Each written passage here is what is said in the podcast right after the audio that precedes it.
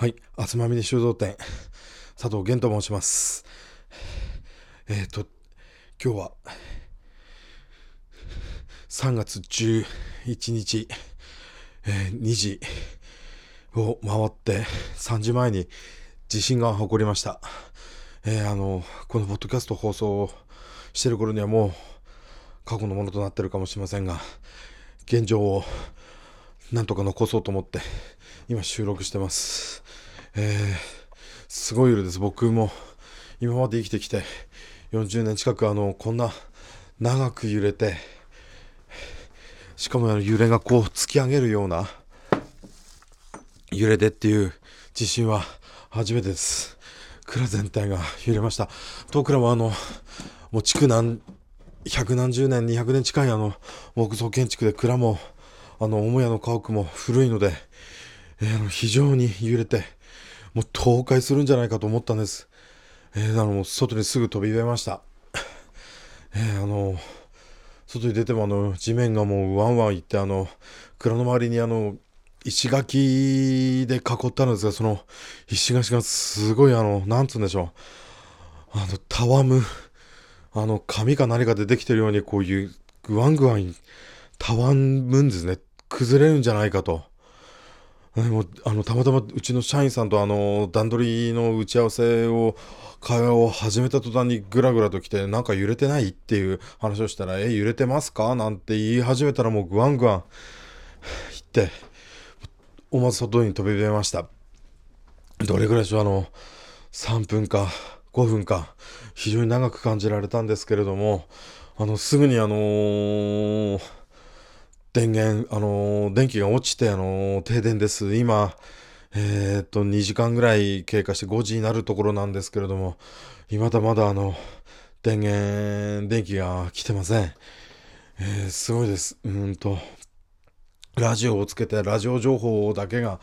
誰です。うんと、蔵の中はおかげさまで大丈夫でした。在庫の方も、あのー、倒壊とかがなくて、あのー、大丈夫です。ですが、あの、家の家屋のあの、家財道具ですか、あの、お皿とかコップとかグラスが倒れました。えーと、あと僕があの個人的に持っているあの古いうちの蔵のあの名前が入ったあのおちょことかあのそういう手記があるんですけどそれが何個か棚から倒れて割れちゃいましたね。あと実被害的なものはあまり今回はトークラーにはないようです。えー、ですが、あのー、まだ余震が、あ、また来ました。あすわ、すごいっす。えっ、ー、と、ちょっとある程度の余震が、あの本震の後に続いて結構大きくて3とか4ぐらいのレベルの余震が続いて今も多分3ぐらいのやつがどうでしょうね56秒ぐらい続いたでしょうかえっ、ー、と、家の中に入ってみますと、えっ、ー、と、あのー、なんかあの、プリンター、パソコンのにつながれてる、それが結構重いんですけど、それが棚からどれぐらい3センチぐらいずれてます。ほこりのがかぶってる位置とずれてるのが見て分かりますんで、あとあの、えっ、と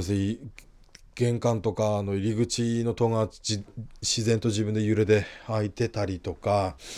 してます。うわ。へえすごいです。あのー、今、うちの蔵の前、紫波町には雪が降り始めました。気温がどんどんどんどん低下して、あのー、屋根の上には白く積もり始めました。残念ながらうちにはあの、電気式のあのヒーターしか今用意してないので、あの、暖房器具がないんですね。困ったなと。昔ながらの灯油だけであの、発熱するような暖房器具がちょっと見当たらないので困ったなと。ガスは一応来てるみたいなので、ガスであの簡単な炊事はできそうです。食料もなんとかあるようなんですが、先ほどの近所の人があの近くのコンビニとかスーパーに買い出しに走って、こんな田舎なんですけれども、あの人だかりになってるようです。えー、そんな状況です。ああ、また、あ余震です。はい。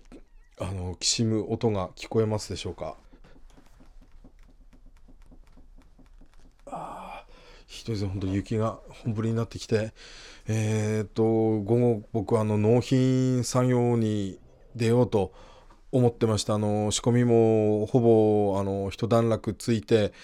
あとあの、残すところいくつかと、あの、